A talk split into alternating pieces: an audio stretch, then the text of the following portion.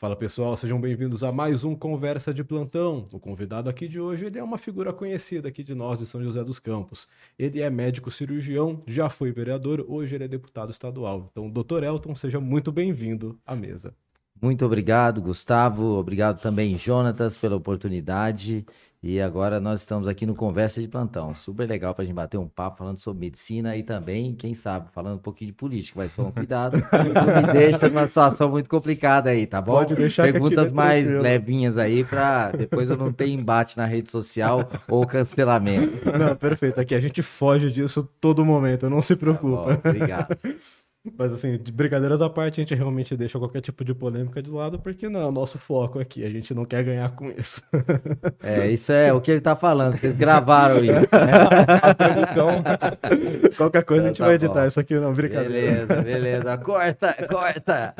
Corta pra mim. E pra gente começar, é, o senhor pode se apresentar para as Tá pessoas que não bom. te conhecem? Eu sou Elton Alves Ribeiro de Carvalho Júnior, o nome é super comprido. Minha mãe falava que é nome de príncipe. Tô mais pra sapo, mas brincadeiras à parte. é, eu sou nascido em São José dos Campos, é, morei a minha vida toda por aqui. Aqui eu estudei e fiz curso técnico.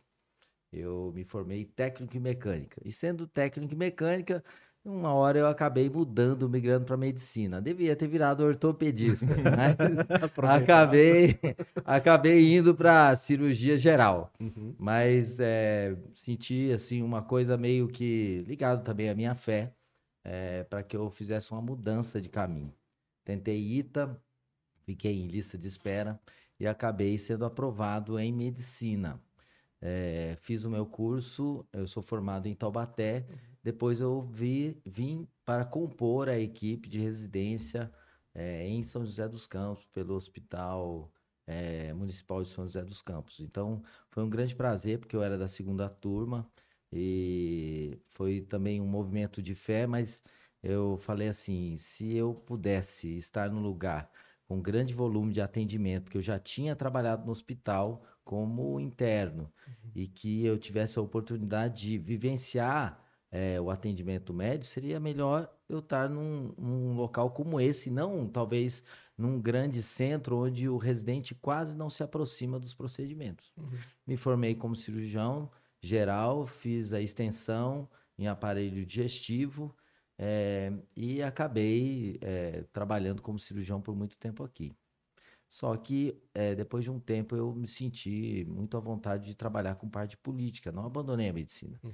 E exerci dois mandatos como vereador e hoje eu estou no meu primeiro eh, mandato como deputado estadual, sou base de apoio do atual governo eh, e estou continuando o trabalho ainda no exercício da medicina. É, eu sei que o voto é secreto, tá? Mas brincadeiras à parte, eu votei em você. tá? Ah! Olha só, mais uma, mais uma verdade que foi falada aqui no podcast. Vamos lá. É, então, a- você fez o curso técnico aqui, foi ETEP? A gente pode Eu fui, eu fui né, aqui, é, me formei aqui na ITEP. Na verdade, a ITEP era uma, um curso técnico juntamente com o, ensino médio. o, o ensino médio. E quem se formava aqui saía com emprego garantido. Sim, ETEP sempre Muito por né? causa da ligação com, com a faculdade também de engenharia mecânica, a proximidade com a Embraer Uhum. e tantas outras empresas. Mas a gente estava em crise. Nós estávamos no meio de uma crise, era governo do Sarney, e aí quem se formava não tinha nem emprego para estágio. Uhum. Nesse momento eu, eu tive uma grata experiência eh, através de um acampamento que eu fui com eh, na igreja que eu frequento, eu era da igreja batista, Uhum. e de lá eu senti que eu podia fazer algo mais por pessoas. Uhum. E foi nesse momento que eu falei, mas por que não mudar de rumo? E aí, algumas decisões, elas vêm com um apontamento de Deus, do tipo, muda de rumo. E aí eu mudei totalmente. As mesmas situações aconteceram atualmente na política. Tipo, eu estava caminhando para um lado, daí fala, muda de rumo. A questão é você estar de ouvidos atentos para falar, ó, é hora de mudar e não ter medo de, de exercer uma fé. Não, eu vou mudar e vou para um outro caminho. Uhum. E aí eu acabei eh, indo para medicina. eh, e foi, foi muito legal.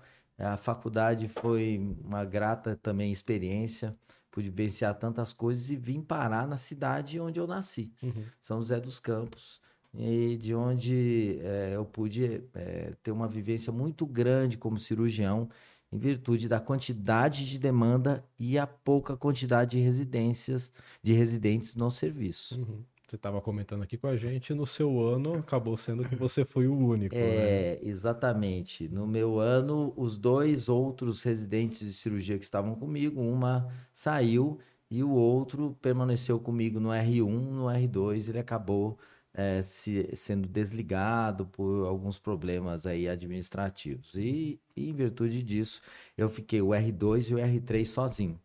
Então eu pedia, pelo amor de Deus, não, não, não quero entrar em mais cirurgia. Eu já estava tendo overdose de cirurgia.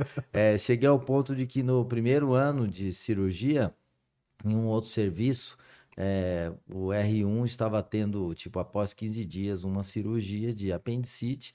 No meu, nos meus primeiros 15 dias de residência lá, aqui no Hospital Municipal, como cirurgião, em 15 dias eu tinha feito exato as 15 cirurgias de apendicectomia. Uma por Então eu dia. falei assim, era uma por dia, às vezes duas, né? E fora os demais procedimentos. Então era muita vivência e isso foi extremamente importante para tirar um pouco, destravar aquela necessidade da abordagem cirúrgica, da necessidade e- de perder o medo e o receio de realizar o que tecnicamente nós somos treinados para fazer. Uhum. É que eu tava brincando, né? É bom e ruim, né? É bom e ruim, mas tudo na vida tem um pouco do lado bom e o lado ruim. Sem dúvida alguma. E aí, então, durante a faculdade de medicina, sempre que cirurgia ou você foi descobrindo interesse ao longo dela? É, foi outra coisa de mudança, né? Porque, na verdade, quando eu estava eh, prestando as provas de residência, eu prestei duas, eu acabei indo para duas especialidades. Eu queria fazer procedimento invasivo. Então, eu queria fazer clínica médica para depois cardio e depois hemodinâmica. Seria um parto. E o mercado de trabalho da hemodinâmica é muito restrito, é muito fechado. E o outro, então eu passei na Santa Casa de São Paulo e como para fazer clínica e cardiologia Uhum. e passei em cirurgia geral aqui. E na hora que eu peguei os do- as duas possibilidades, eu falei, ou eu vou para São Paulo, um grande centro, uma grande escola, que é a Santa Casa de São Paulo, ou eu vou para cá, perto de casa, com redução de custos, com quantidade e volume de cirurgia, para onde eu vou? E aí eu fiz a opção que eu creio que acabou também me trazendo para o que eu sou hoje. Uhum. Eu fiz a opção de permanecer próximo da minha família, da minha cidade, eh, vivenciando as minhas coisas.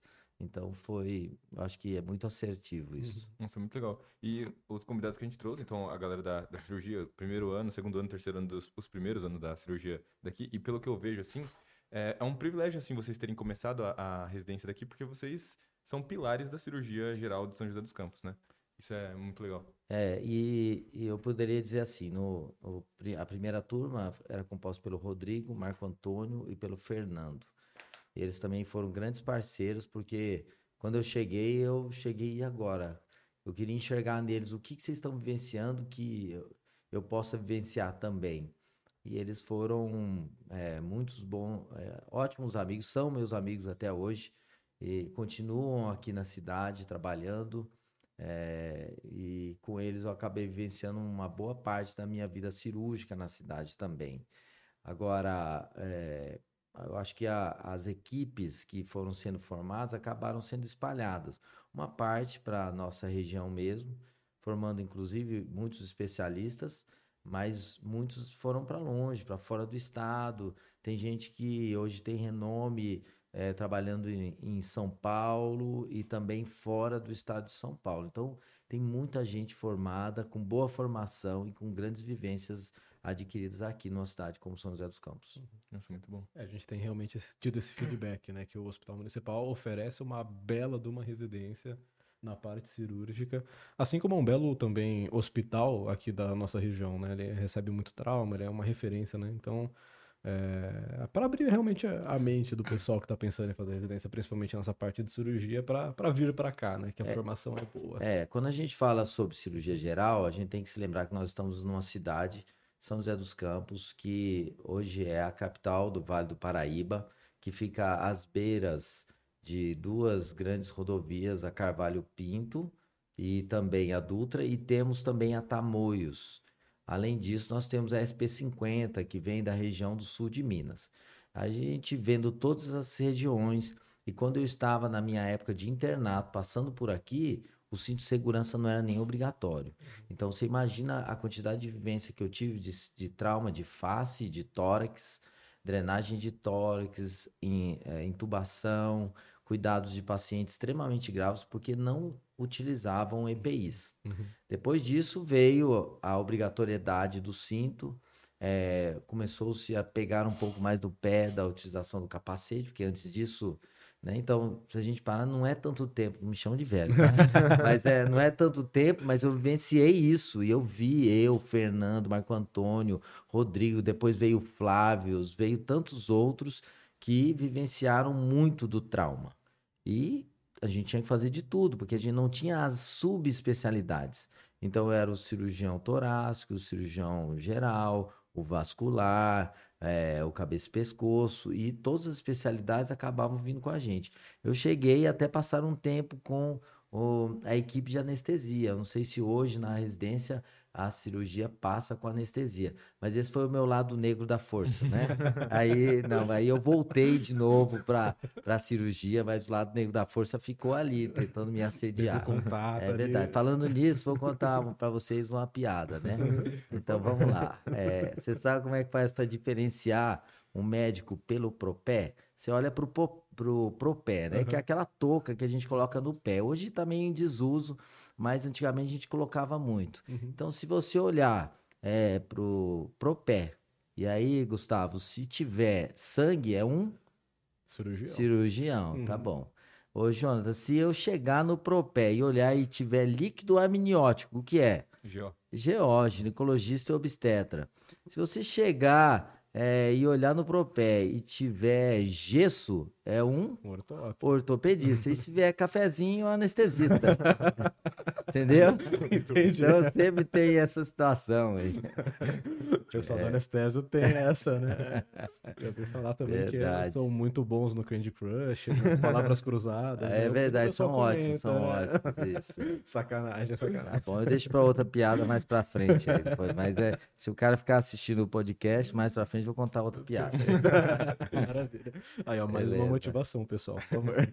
E, doutor, como que foi é, esse processo? É, você era cirurgião e, e, tinha muito trabalho e tudo mais, mas quando foi que você pensou em seguir a área política? Como foi? Na verdade, aqui na cidade tivemos alguns confrontos. É, aí é, uma, é a pergunta capciosa. Tivemos. A política sempre tem o lado bom da assistência, do cuidado de pessoas, da política pública, que é tão importante, mas também tem as brigas por poder. E diante disso, eu, pequeno, Fernando, Flávio, Marco Antônio e, e Débora, a gente sofreu uma perseguição desmerecida na época e a gente acabou perdendo o nosso trabalho como concurso de concurso público.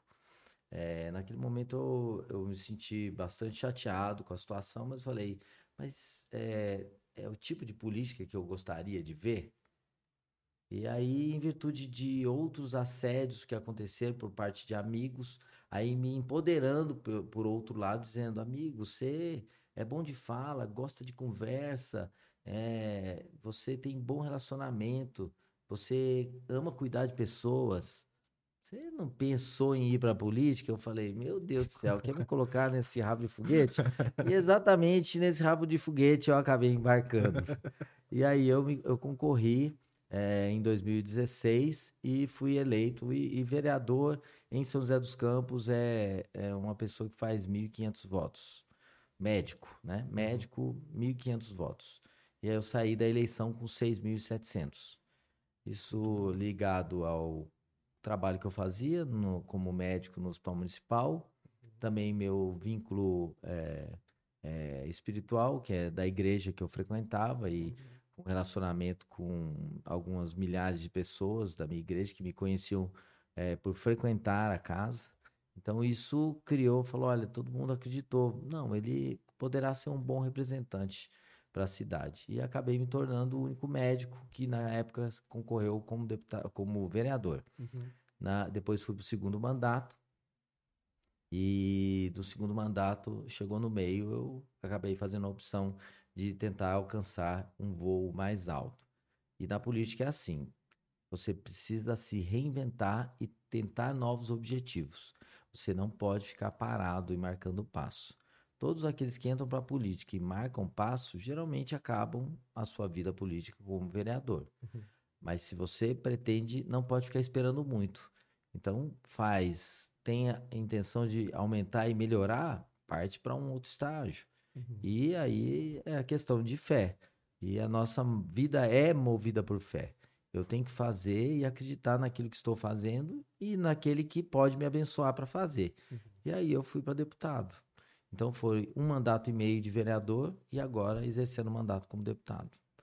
E como que faz para tentar conciliar a política com a medicina? Porque toma tempo. É só ter um dia com 36 horas. Ah, faça desse jeito. É resolvemos. fácil, sossegado, sossegado. É assim, você pode fazer, é, da, sei lá, das 8 da manhã até as, as 6, fazer, é, trabalhar como político e depois da, das 6 até as 8 da manhã você trabalha como político, entendeu? Não, brincadeira. Ela é entre a política, nós, todos nós somos políticos. Todo médico é um ser político, porque tá falando sobre relacionamentos, sobre cuidados, você tá falando sobre é, sobre é, atender pessoas, sobre é, assistir pessoas vulneráveis, as pessoas nos seus momentos de, de, de fragilidade. Então você, além de você estar ajudando pessoas numa situação como essa, você precisa entrar em consenso com pessoas, discutir, botar o seu ponto de vista e democraticamente colocar a coisa para funcionar. Isso é política. Um, ou às vezes a política não é tão legal. E aí eu digo que a política é, é o que eu falo para muita gente, a política é engolir sapo e arrotar um príncipe. Porque você precisa engolir algumas coisas e mesmo assim você tem que prosseguir e daí dar seguimento em alguma coisa sempre pensando no bem público. Uhum. A política é super legal quando você consegue exercê-la de maneira a abençoar outras pessoas. E a medicina tem tudo a ver com isso. Até me estranha, às vezes, os médicos não estarem tão enfiados lá na política. Talvez porque na pandemia se sentiram extremamente cansados, muito esgotados fisicamente. Eu não sei vocês qual foi a vivência que tiveram, mas eu cheguei a ficar 70 horas de plantão, quase sem dormir, acabado, desidratado, achando que ia ficar doente e ia morrer. Uhum. E aí, é, e daí, depois de tanto desgaste e cansaço, fica fácil para alguém chegar e falar: Olha, eu não quero saber de nada, não. Quero ficar na minha casa e não pensar em mais nada.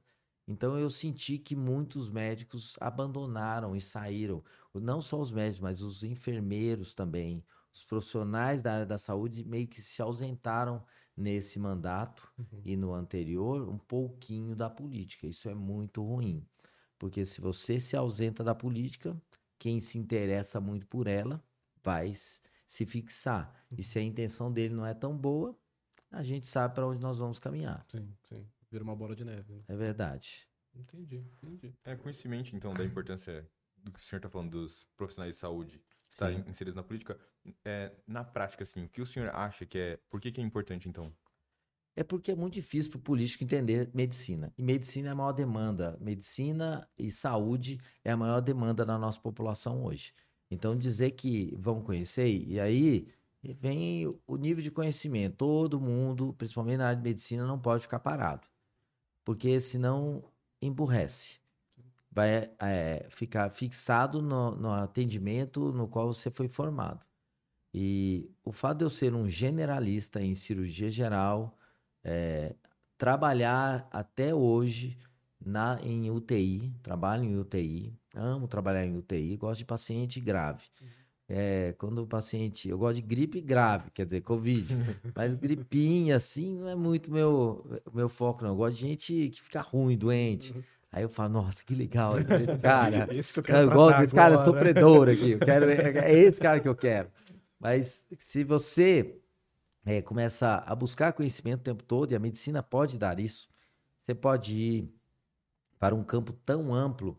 É, por exemplo, é, eu posso gostar muito de gente e posso ser um clínico geral, mas eu posso também não gostar tanto de gente. E daí fazer radiologia, e aí fica onde? Ah, eu vejo o paciente pela tela. vejo pela tela, pelo exame e no ar-condicionado. é isso, né? É, eu posso ir para uma área administrativa. Eu acabei indo para a área administrativa também.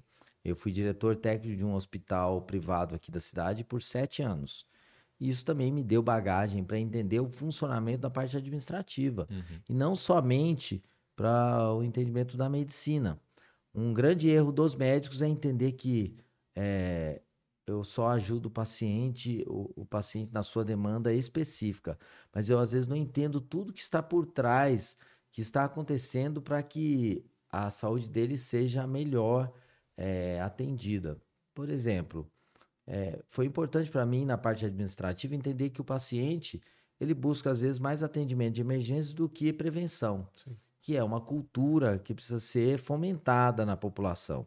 É, em São José dos Campos, nós temos em torno de 70 mil atendimentos de emergência e 40 mil de UBS, de ambulatório e especialidades. Uhum. Isso quer dizer que a maioria das pessoas só buscam quando estão muito ruins. Sim. O ideal seria que a gente estivesse atendendo 70, 30. 70, 30. A lei do. Ou melhor ainda, 80 20 seria melhor, né?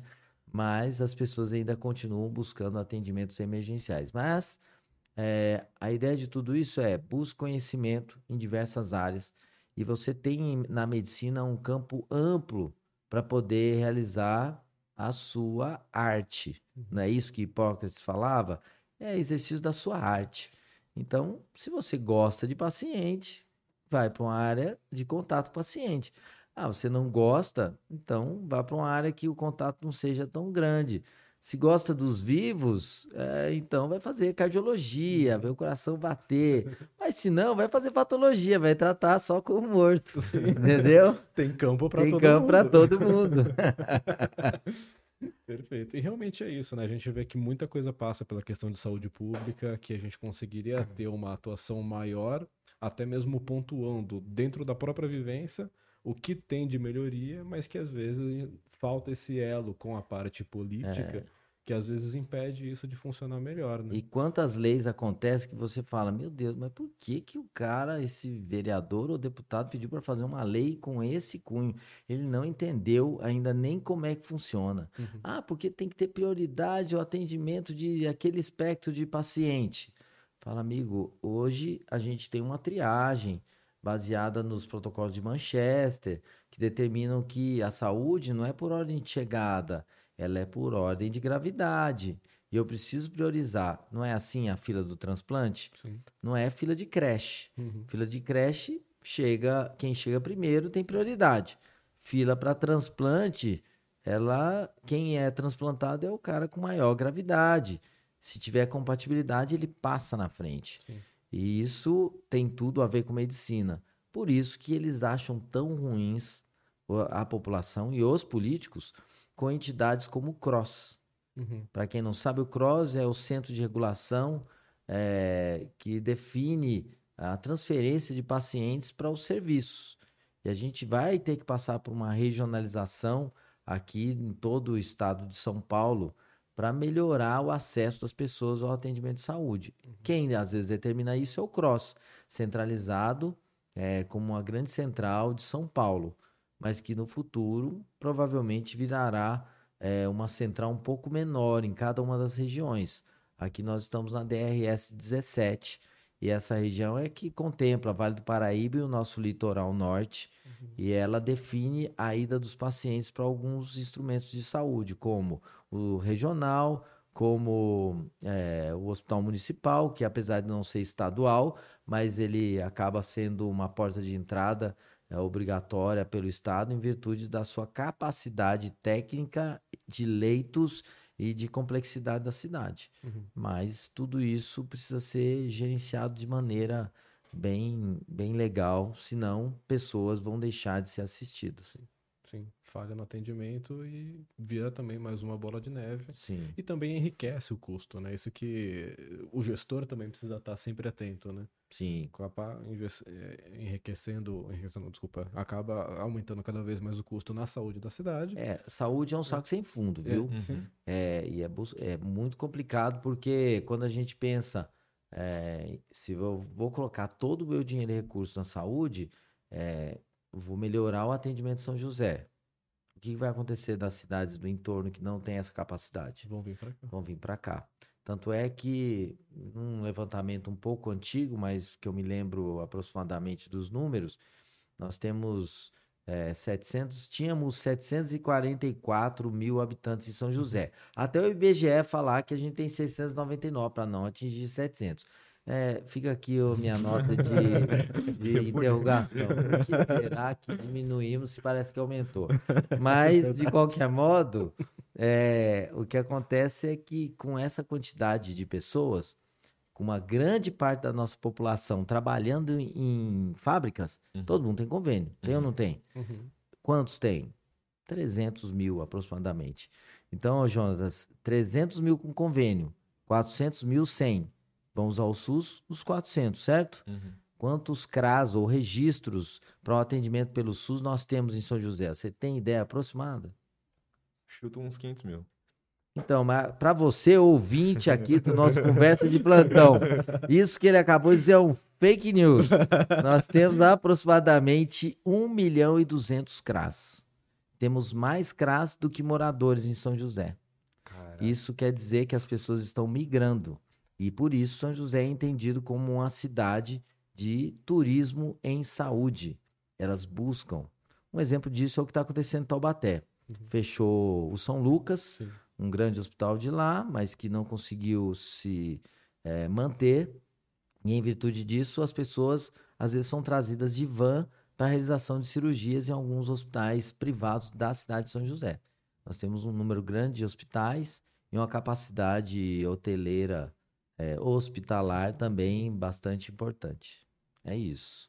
Nossa, eu jamais imaginaria que tava já.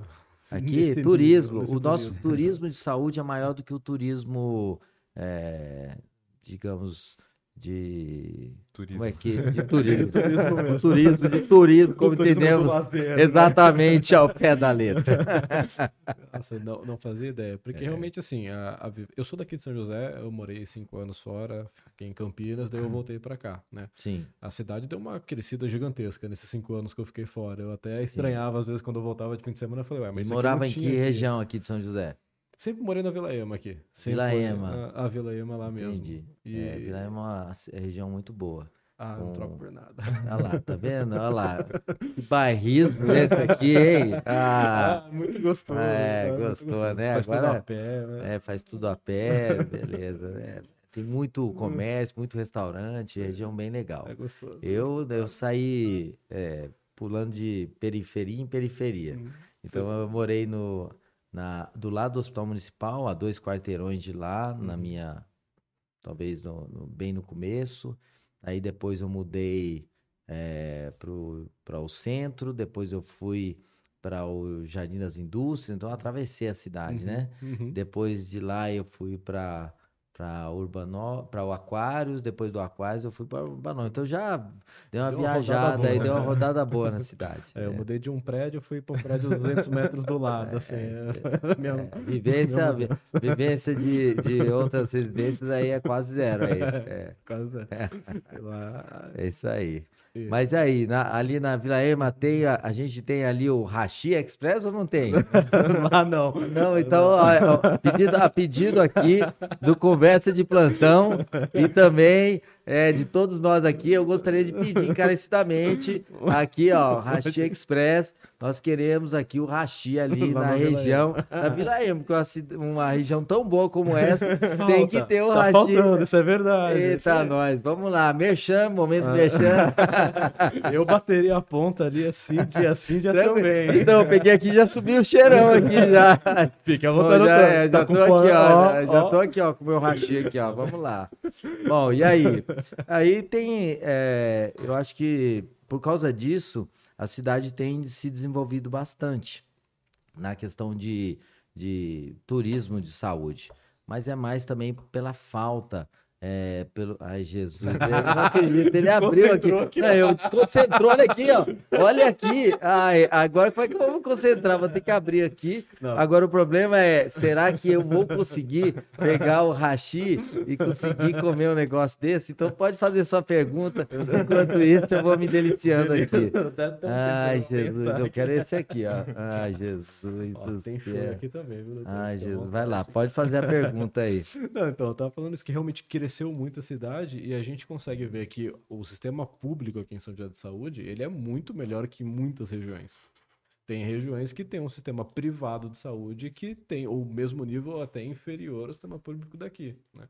Mas aí quando você traz para a gente a informação que tem esse turismo, a gente tem o gasto aqui de São José, mas a arrecadação não é proporcional, porque está arrecadando nas cidades do lado, né? E aí como que lidaria com isso da parte administrativa? Como que eles poderiam fazer isso, assim? Na verdade, a gente precisa monitorar. Desculpe aqui, mas eu estava me alimentando nesse momento, delícia. Acho que não vai prestar a gente comer, porque eu. Bom, é, precisa monitorar quem está cadastrado. A gente tem muita, muita gente que tenta entrar para o circuito é, utilizando-se de endereço de parentes ou de amigos. E o único jeito disso é a gente ter uma central uma gerência mais equilibrada por meio do SUS. Porque daí o acompanhamento que você faz lá em Tiririca da Serra, eu consigo enxergar por meio do SUS. Uhum. O grande problema é que hoje o SUS não está centralizado o atendimento. Eu não tenho acesso a tudo. A começar, o acesso precisa acontecer em São José. E uma das coisas que precisa acontecer é todos que atendem nos instrumentos de saúde da cidade precisam ter acesso ao prontuário, e aos exames desse paciente. Uhum. Para que a gente diminua gasto. Porque mais do que isso, existe a universalidade do atendimento do SUS. É, se a pessoa mora numa cidade pequena, ela não tem que estar tá fadada a morrer sem atendimento de saúde. Uhum. E aquelas cidades que recebem muito recurso e conseguem bancar o SUS, elas também têm que entender o papel dela como, digamos assim, um papel social no atendimento. É, mas a gente precisa que, por exemplo, é, as emergências sejam atendidas em qualquer lugar do país. Uhum, mas quando eu preciso fazer um acompanhamento ambulatorial, por que, que ela não pode fazer adequadamente, em dia certeiro, com, é, com agendamento adequado na sua cidade ou na sua região?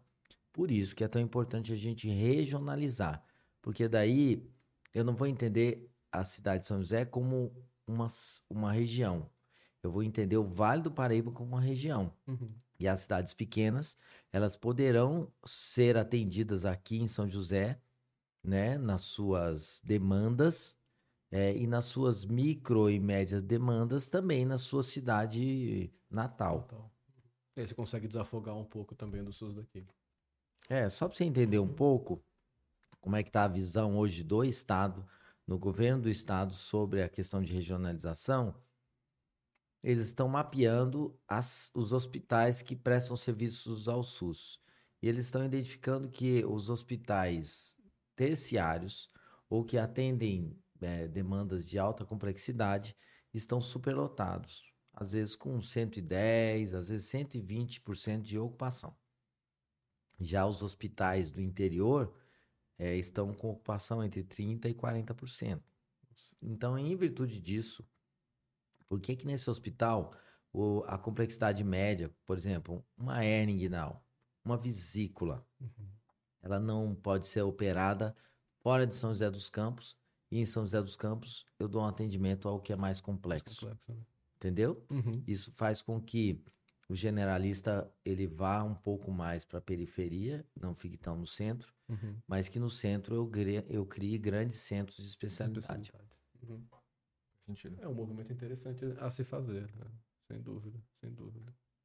É, e eu, eu acredito que é, a gente vai ser uma transformação do SUS meio demorada, sabe? Ah, não dá para fazer isso porque precisa repactuar com cada hospital, tudo que tem que ser feito. Olha, você não vai mais operar cirurgia cardíaca.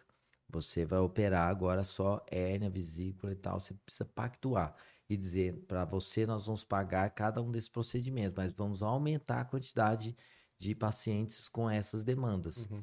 Então, e aí muita gente ou muito hospital pode chiar. Sim. Falar, poxa, mas eu tô acostumado a operar cirurgia cardíaca e vocês vão tirar a cirurgia cardíaca da gente? Então, muitas brigas e muitos problemas ainda vão acontecer. Não é, não vai ser tão simples assim essa regionalização, né? Não, sem dúvida. É a impressão que eu tenho é que na política, inclusive, nada assim é tão simples, né? Assim, Ah, eu posso bastante. jurar para você que é bem assim mesmo. É, né? Então, a impressão correta que É eu a tive. pressão totalmente correta. Na política é, é aquilo que eu falei. É, você engole o sapo e arrota um príncipe. É isso aí. E eu acho que vai contar também com a educação da população, né? Porque hoje a gente já tem as divisões do é, atenção primária, atenção secundária, terceira. A população hoje não entende isso e fica demandando dos níveis dos hospitais coisas que deveriam demandar da OBS até mudar É. isso demora um O tempo. básico é, não acontece, né? Pode não acontecer e, e usam, por exemplo, um hospital de nível terciário para um atendimento de gripe, né? Uhum. Então, não é isso que a gente quer. É, então, essa transformação é extremamente complexa e vai exigir o entendimento da população. É uma questão cultural e que isso leva anos para acontecer. E vai demandar muitos médicos na sua posição também, né? Como políticos assim. E é, é um trabalho que É, os médicos são responsáveis também por levar informação, né? Mas por muitas vezes eles são massacrados Uhum. porque quando eu quando eu exponho essas demandas da saúde, às vezes eles são questionados e às vezes questionados juridicamente. Uhum. E aí isso desmotiva para que as equipes médicas estejam trazendo orientação adequada. Então acaba ficando sempre na mão dos políticos, né? Uhum. E das administrações públicas para poder trazer esse tipo de informação. Isso tem custo e leva tempo. Leva tempo. Uhum.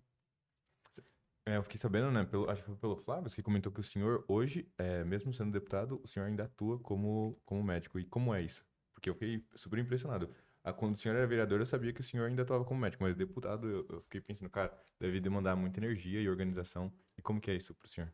É, é, eu eu poderia dizer que política não se faz sozinho. Sozinho eu não ia conseguir tocar. Na verdade, estou aqui com a Sandra, faz parte da minha equipe, e eu tenho outros que estão comigo ali. E a presença deles, cada um focado no seu trabalho, é o que permite, né? O mandato, ele é, e a força da caneta, ela não é exercida simplesmente por uma pessoa. É, aqueles que trabalham comigo levam apenas o meu nome, né? E juntos a gente constrói ações de política pública. Então, sozinho não dá para fazer, não. Então, só dou conta porque eles estão na retaguarda, ajudando, buscando, pesquisando, trazendo informação para que junto eh, de outros eh, de outros políticos a gente consiga fazer movimentos em, em e benefício da população. Acho que é isso. Muito bom. E aqui em São José você atua onde? Pra, na medicina mesmo. né? É, então, existe um grande problema de estar na política. É a não possibilidade do atendimento do SUS. Porque eu gero conflito de interesse. Hum. Então, eu gostaria muito de estar no hospital municipal ou em outro hospital que também pudesse atender SUS. Mas eu não posso. Então, eu poderia, talvez, eh, trabalhar num outro hospital federal. Se tiver um hospital federal, talvez, mas é questionável. entendi. Mas à medida que eu estou trabalhando né, no SUS, eh, pode haver um questionamento sobre o meu trabalho. Então, eu acabo trabalhando só em hospital privado no meu tempo que eu, que eu falo que é um, um tempo mais off. Às vezes atendendo um fora de horário, né? Consultório fora de horário.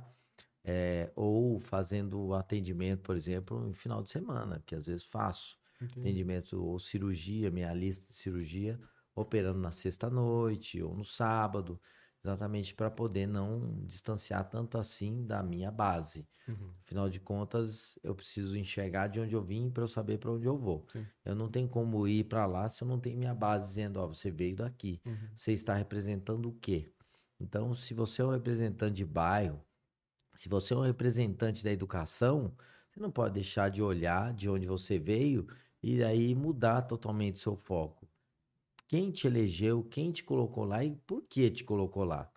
E eu fui colocado ali provavelmente por causa de pautas de saúde. Uhum. Não teria como, de outra forma, eu deixar e abandonar é, essa pauta. Posso ajudar em outras, mas a minha pauta básica é, sempre será a saúde. Tá legal. E evita o distanciamento também da medicina enquanto tiver atuação na política. É, isso acontece no legislativo, né? No executivo já é um problema. Porque daí, por lei, obrigatoriamente eu tenho que me afastar se eu estiver exercendo ação no executivo. Entendi. Existem alguns questionamentos sobre se eu posso exercer medicina fora do horário. Mas é muito complicado, né? Para um governador, para um presidente, para um prefeito, exercer a medicina mesmo que em contraturno, uhum. né? Porque pode virar um gabinete e não uhum. um consultório, um consultório, né? Aí é. até para diferenciar isso. É, exatamente. Para explicar, é explicar que e, focinho, de focinho de porco né? tomada, exatamente a frase que eu queria lembrar. Aí é, é, difícil. Então, desde que o senhor é vereador, o senhor não pôde, não pôde exercer função no SUS? No SUS, não. Caramba. Tanto que eu, na época da formação do SAMU, é, no qual participou o Flávio, participou o Fernando, uhum. Marco Antônio, o Dr. Danilo Stanzani, uhum. todos esses que participaram, na hora da formação eu era parte do de eu que ajudava no treinamento de todos os funcionários do SAMU e do Resgate Saúde em São José dos Campos, é, eu, eu, participei até aquele momento. Na hora que eu fui eleito, eu tive que me ausentar, tanto do SAMU quanto da equipe de cirurgia geral do Hospital Municipal. Entendi. É um pouco triste. É um sacrifício. Né? É, é meio ruim, porque foi um, um tempo muito bom da minha vida. É, tenho muita saudade dessa época, era mais fácil. A política, a nossa vida parece cada vez mais fica mais difícil, tanto pelos tempos, pelas novas decisões, mas também não dá para voltar atrás. A gente tem que sempre olhar para frente e, e vencendo os obstáculos aí. E ficar só se lamentando é complicado, é, né? Isso aí. Para no tempo. Parece, Vai, se sirva aí, ó, se sirva aí do Rashi Express. Eu tô com medo de comer aqui não, e ficar mastigando, mas esse aqui deve ser bom, hein? Esse é o melhor, não é nem merchan. É, tem, tem um que é com brócolis, hot roll de brócolis, é o melhor hot roll que eu já comi na vida. Ah, e, e tá lindo, hein? Tá lindo mesmo. Eu tô aqui só babando, salivando aqui, ó. Pega aí. Mas tá bom. Mas olha, é, para quem quer exercer a medicina, acho que muita gente tá pensando, né? E aí, eu vou pra medicina, não vou?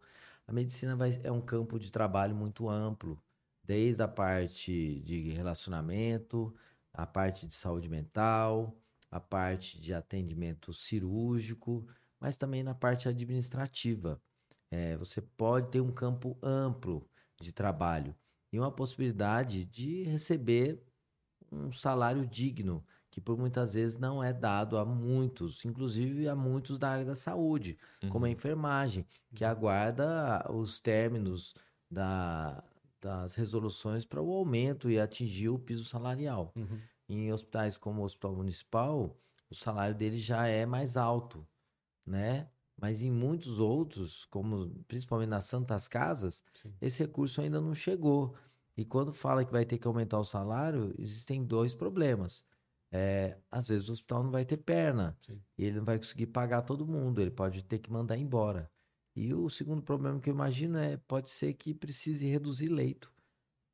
Então esse é um grande problema relacionado ao aumento do salário da enfermagem e também das equipes de saúde, como médicos, fisioterapeutas e o pessoal ligado à parte administrativa, serviço social e outros. Uhum. Quando você aumenta o salário, é, se não tiver recurso suficiente, ou você reduz o tamanho do hospital, né? É, ou você tem que demitir pessoas. Então o recurso precisa vir. Existem leis sendo tramitadas lá na LESP é, para tentativa de buscar recurso na lei de diretrizes orçamentárias para poder bancar isso. Uhum. E é o único jeito. E tanto que o governo federal tinha que mandar para que todas as santas casas do estado de São Paulo recebessem adequado ganho é, de aumento de salário para os funcionários de enfermagem em torno de 17, 19, 19 bilhões, né? Uhum. né? Só que eu acho que o governo federal vai mandar 8. o restante vai ficar por conta e risco do Estado. Ele vai ter que levantar esse recurso. De alguma Então, forma. de alguma forma, esse recurso vai ter que vir. Vai vir no aumento da arrecadação, vai vir na, na retirada de outras outras pastas, vai sair da educação e da segurança pública para vir para a saúde. Então, esse, essa é uma discussão extremamente dura e que é um- uma briga de guerra. Isso vai acontecer provavelmente nesse segundo semestre aí. Uhum. Eu estou, inclusive, provavelmente entrando como relator, se Deus quiser, na relatoria do, da tabela SUS do Estado de São Paulo. Então, se for, é para na tentativa de tentar aumentar o ganho da tabela SUS para todo o Estado. Sim. E aí conseguiria realmente ter Ajudar, pelo menos parcialmente. Sim, Não sim. dá para fechar a conta Ah, mesmo assim. Não tem como. É. É Nossa, muito- é extremamente válido esse tipo de momento, porque a gente nunca teria esse tipo de informação, mesmo estando inserido na, na Sim, saúde, sim, assim, sim. que dirá a população em geral, né? É, essa É, parte é administrativa informação foge- administrativa bem da pesada Uhum. mesmo. Então, é, Eu quem gosto. tá me- Você gosta? Eu gosto. Ah, Você está convidado a participar, a entrar aqui no meu partido. É verdade. Vamos conversar depois. Vamos conversar. Trouxe a, a, a fichinha de filiação. Traz a fichinha de filiação. Mas essa parte de administração, assim, da, eu, eu acho bem interessante, né? A gente trouxe aqui o, o Dr. Carlos Maganha, né? Que também faz a administração do, do municipal. Então, isso daí eu acho bem interessante. Queria trazer o Danilo também, o Stanzani, que já foi também. Hoje ele está como diretor técnico, eu acho que da, da Santa, Casa. Uhum. É uma Santa Casa é, tem uma complexidade extremamente grande. Hoje, a Santa Casa de São José dos Campos faz inclusive transplante Uhum. hepático e agora já abriu também campo para transplante renal. Renal também, legal. Tá Legal fazendo, pra acho que tá, se eu não me engano, tá fazendo transplante renal. Ah, excelente, excelente. Então, essa parte eu acho, acho legal. Então, quando chega essa informação pra gente, é, é de muito bom grado. A gente conseguir ainda passar isso para as pessoas, né? Porque aqui a gente tenta trazer a vivência, as diferentes vivências da medicina, né? Então, a gente tem a sua vivência como cirurgião e tem também a sua vivência nessa parte administrativa, nessa parte da política, que pô, muita gente pode ter interesse nas duas coisas, né? Então, é, é, é, sim, enriquecedor saber essas coisas. E pra gente saber também como que funciona, como que a banda toca, né? Que a gente, está ali só atuando, né? A gente É verdade. não tá recebendo a grana, não tá administrando a grana. A É, inclusive tem outras piadas aí. Tá a hora das piadas. É, vamos lá.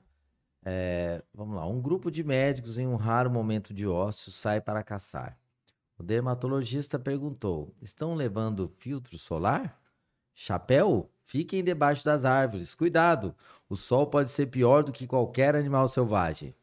Todos respondem que sim, mas só o pediatra leva e ainda acrescenta: Estou trazendo também repelentezinho contra as picadinhas dos insetinhos. O anestesista avalia o clima e fala: É, não sei não, hein? É, dizem que aqui chove a partir de outubro e como já é julho, acho que vai chover, o clima tá esquisito, está ventando muito, acho melhor suspendermos a caçada. O cirurgião retruca: parem de frescura, vamos logo, seja o que Deus quiser, bora!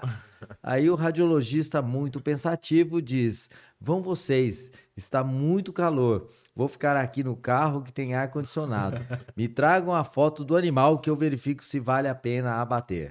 Após uma hora de caminhada, mata dentro, o clínico visualiza uma presa e diz: Aparentemente pode ser um mamífero, uma ave ou um réptil.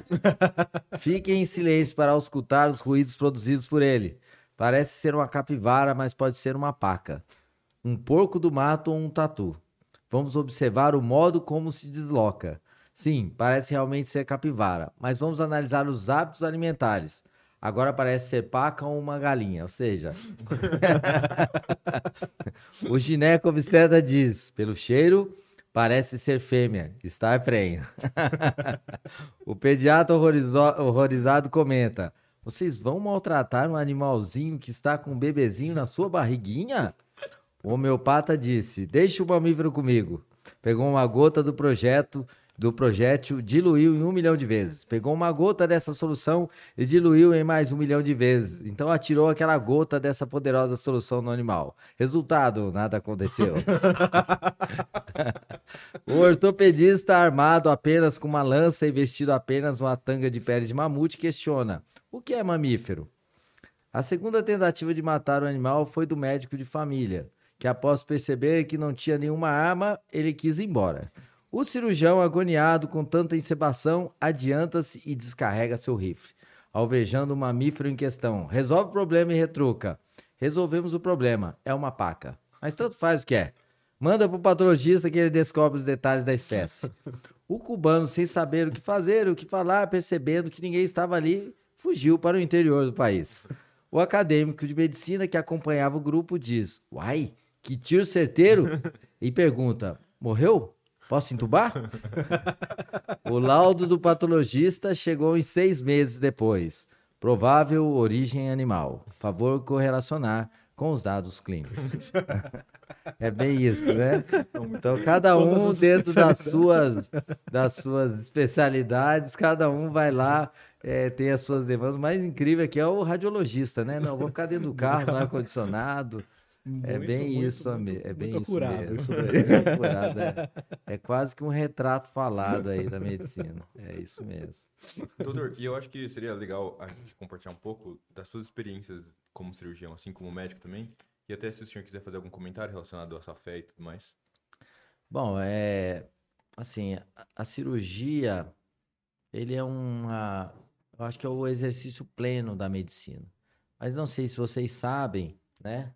É, não sei se vocês sabem que, é, por exemplo, por mais que a gente possa exercer a, a, a cirurgia, é, a cirurgia ela demanda um trabalho um pouco diferente e que nasceu por meio dos barbeiros, né? O cirurgião é o antigo barbeiro, né? O barbeiro é o que manejava bem a navalha. Então, os médicos não tinham esse conhecimento.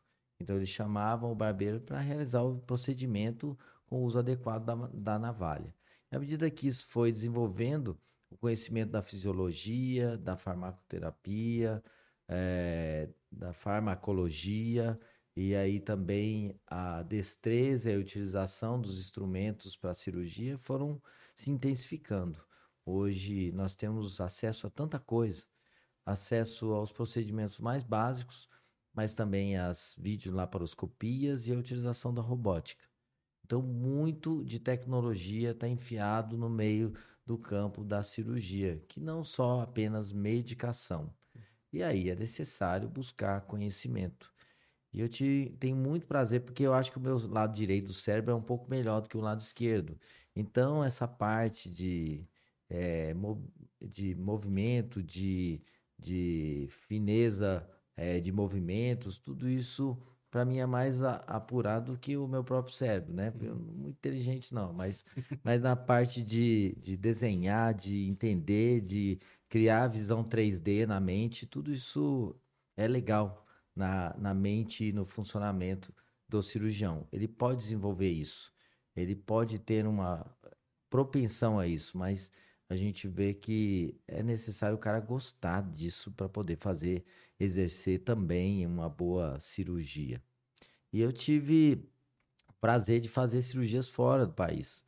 Não grandes cirurgias, mas pequenas cirurgias. Eu fui em viagens humanitárias, nas viagens eu às vezes levava kits cirúrgicos para retirada de pequenas lesões. Operei, cheguei a operar algumas hérnias com anestesia local, fora, porque ia para locais muito eh, com pouco recurso. Fiz esses procedimentos no- na África, pude fazer no Haiti, pude viajar para o Líbano. No Líbano, hoje está difícil de entrar, né? Mas eh, pela condição que vivencia hoje o país, mas eu fui duas vezes para o Líbano, Haiti, eh, Senegal, eh, e fui- pude ir para outros lugares também aqui no interior do país. E às vezes a simples medicina, que é assistir pessoas, ter o simples cuidado mais amoroso, de acolhimento, faz mais diferença do que um procedimento cirúrgico. Então, quando eu chegava lá no Líbano, por exemplo, o fato de eu chegar lá e falar, meu Deus, eu vou resolver o problema de saúde de toda essa população vivendo em barracas aqui, advindas da Síria. Não vou resolver. Mas o fato de que eu saí do- ter saído do Brasil com equipe, levando medicamentos nas malas, alguns equipamentos de procedimentos simples, mas simplesmente com os nossos próprios recursos em prol de ajudar aquelas pessoas ali, para elas fez toda a diferença. Porque para elas, elas entenderam que elas não estão sozinhas nesse mundo. Uhum. E aí, o fato de eu receber tanto por meio da medicina me obriga a, de vez em quando, ter que ir para um local desse. Porque a gente tem muito aqui. Uhum. Tem muito em São José. Tem muito no estado de São Paulo. E aí seria muita incoerência nossa usufruir de tudo isso e não compartilhar. Então, esse talvez seja um dos maiores ensinamentos que eu tive na medicina. Às vezes, eles não precisam de tanto. Elas precisam de presença. Precisam de alguém que entenda de saúde e que, às vezes, com, através de uma conversa, entenda o que ela está passando e, com ações, às vezes, até simples, modifique a vida dela, trazendo até informação. Não terror, igual alguns colegas médicos fazem. Eles vão para a consulta e botam terror na cabeça do paciente. Não, ele não precisa disso. Ele precisa de orientação, acolhimento, redução da ansiedade, medicação quando necessário, cirurgia se necessário for. É um ensinamento. Nossa, muito bom.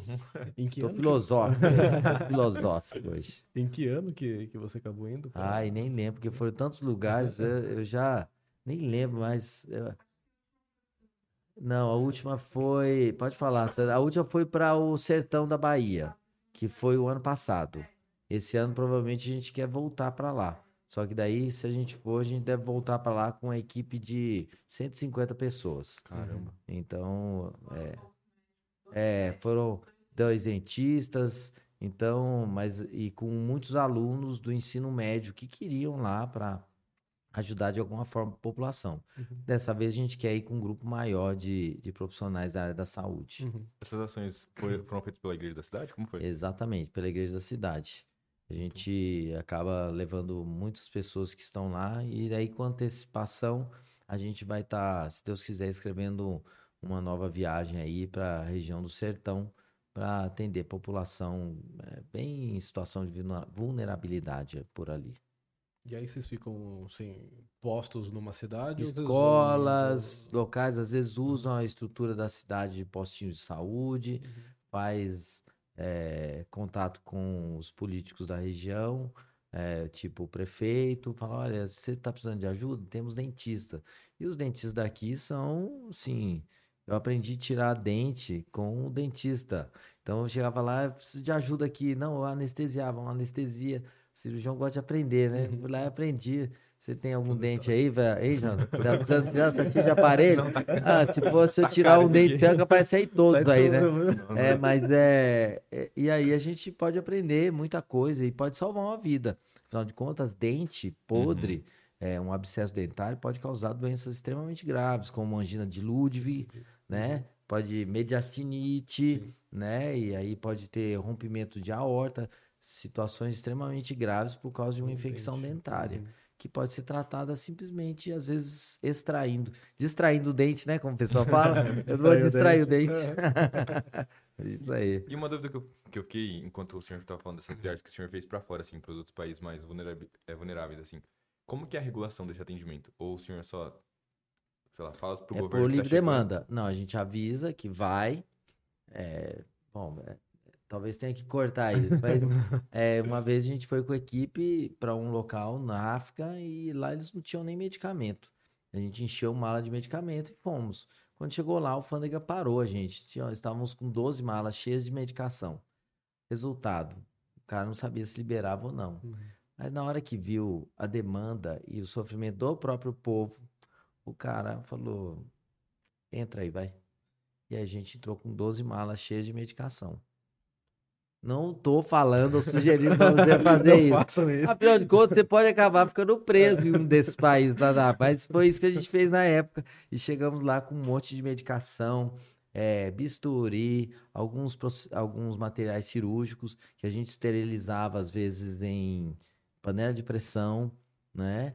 E a gente fez muito procedimento lá no meio da África, no, lá no, no meio do lado dos leões e dos elefantes. Mentira, não tinha. É uma área que não tem isso, né? Beirada de, de deserto, é ali na região do Senegal. Isso é legal. Nossa, muito Nossa, bom. eu- Não sabia disso. Uma vivência extremamente rica, que Não, legal. sim, legal É, mesmo. tá, então só não me chama de velho.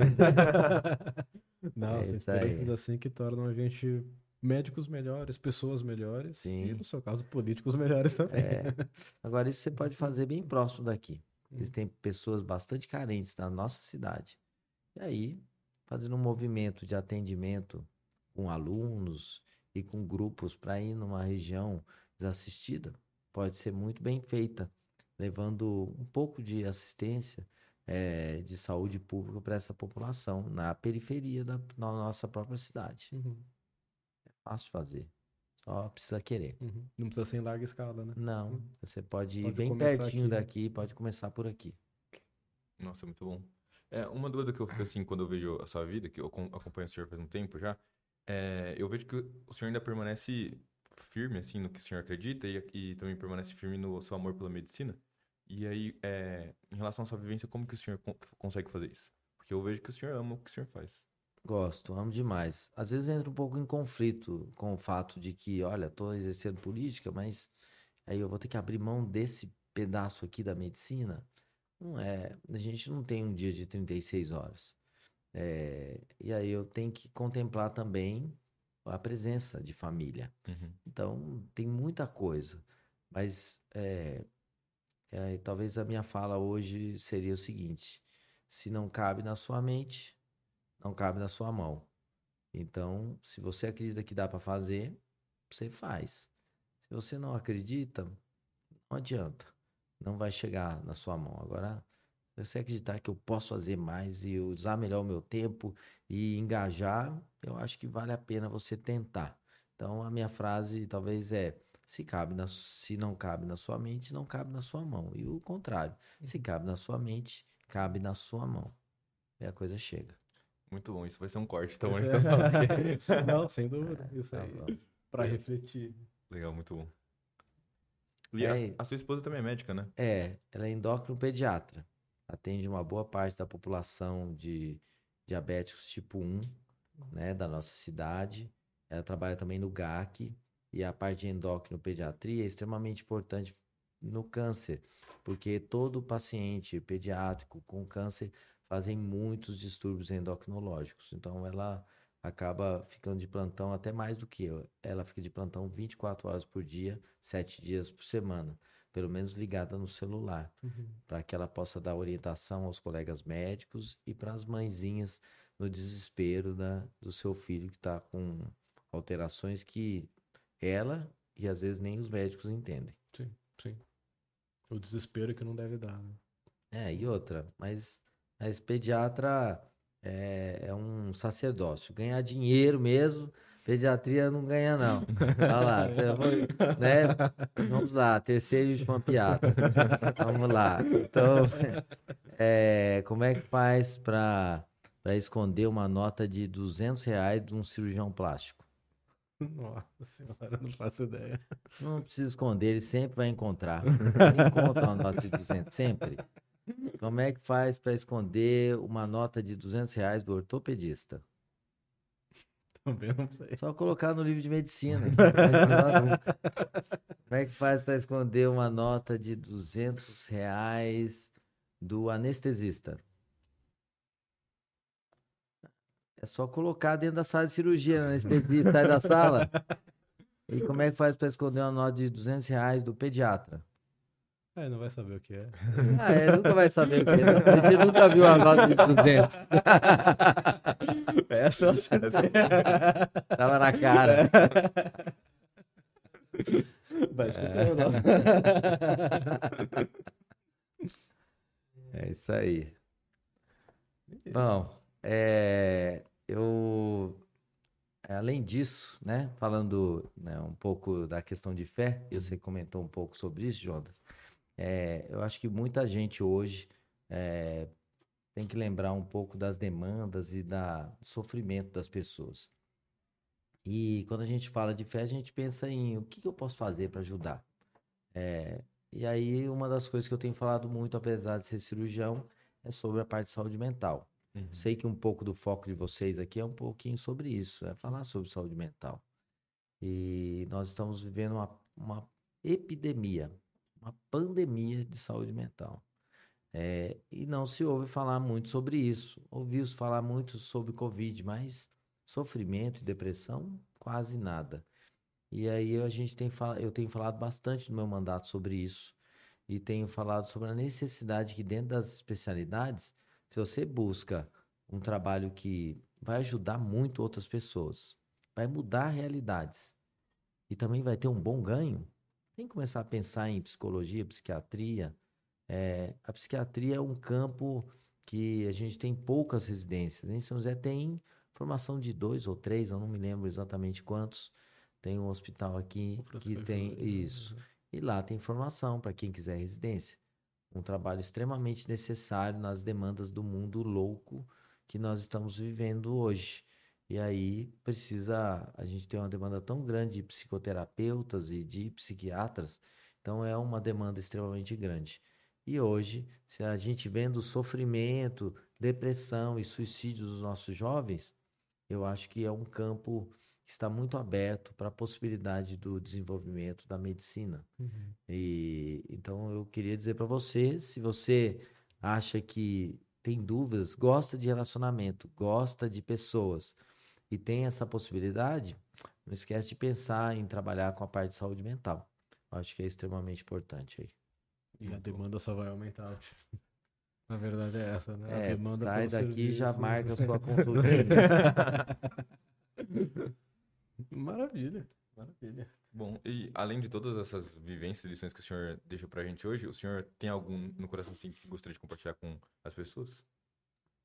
Bom, eu. É, o mundo hoje está muito complicado de viver. Na verdade, o mundo tá chato de viver. E, na verdade, o que eu falo é que a gente precisa, é, talvez, esquecer um pouco as suas próprias coisas e pensar na vivência dos outros. Medicina é isso. Você pensar nos problemas do outro. E quando você começa a enxergar desta forma, o seu problema começa a se tornar um pouco menor. Não que não vá haver sofrimento é, por, parte, por parte dos médicos. Sofreram muito na pandemia e ainda continuam.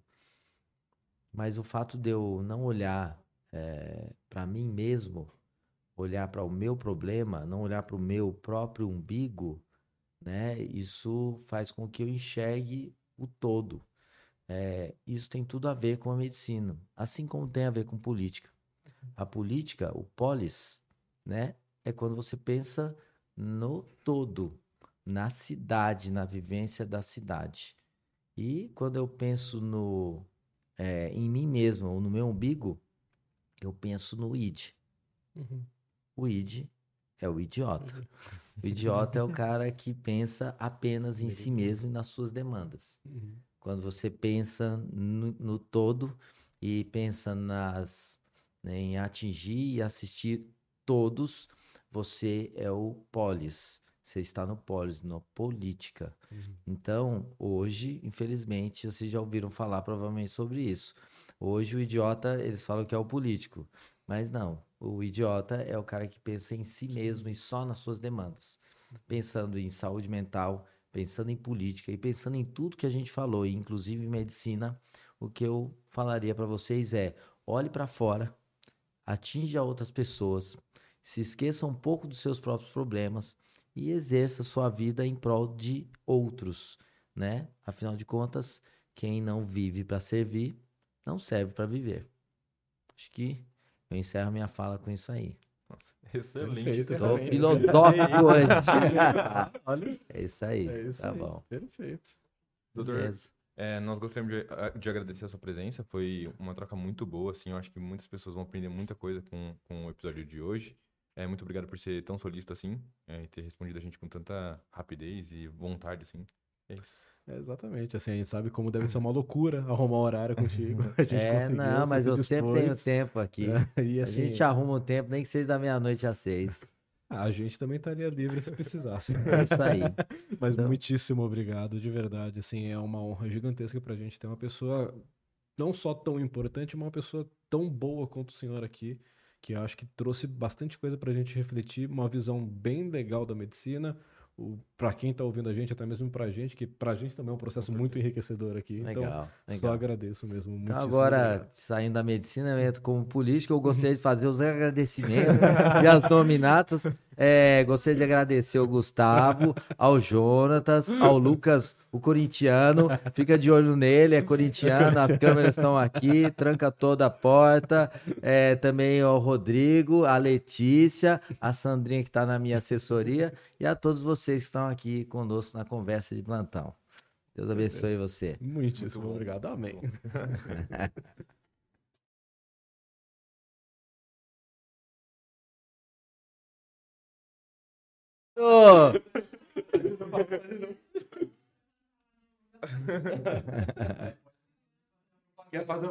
Ah, é, ó, e não vamos esquecer, ó, vamos encerrar aqui com o Rashi Express. Lembrando que o pessoal da Vila Eva tá aguardando vocês lá.